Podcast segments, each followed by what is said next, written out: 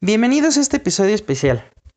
Eh, es un, episodio que, que, diseñé específicamente para esta fecha eh, que estamos celebrando el Año Nuevo. A lo mejor en otras culturas se celebran otras fechas.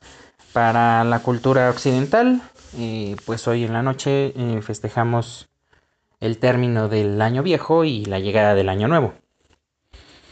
En este episodio voy a platicarles de varias cosas.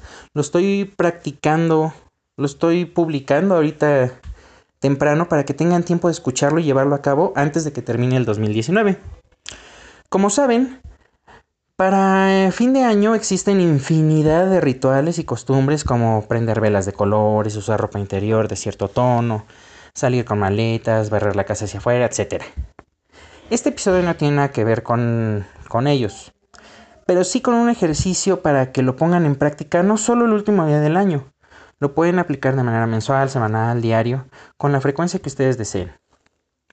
Esta rutina consiste en tomarte 10 minutos para ti, entrar a alguna habitación en la que puedas estar solo y escribir en una hoja 10 objetivos que hayas cumplido en el año. Y en la otra cara, 10 que no hayas logrado. Ahora lee en voz alta los primeros 10 e identifica cuáles fueron las cualidades que te permitieron lograrlos.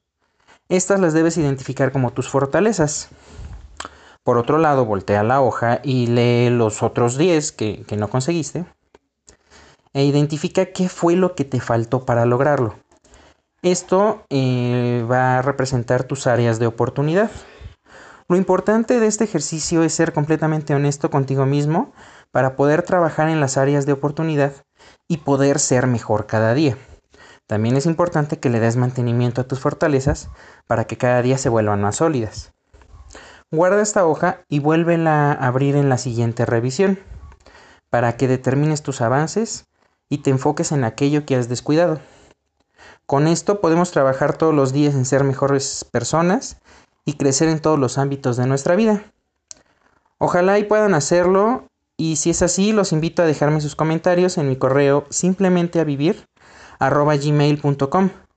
Sin más que decir, les deseo un feliz año nuevo y espero que este año que venga, el 2020, eh, llegue cargado de bendiciones y abundancia para ustedes y sus familias. Un abrazo y hasta pronto.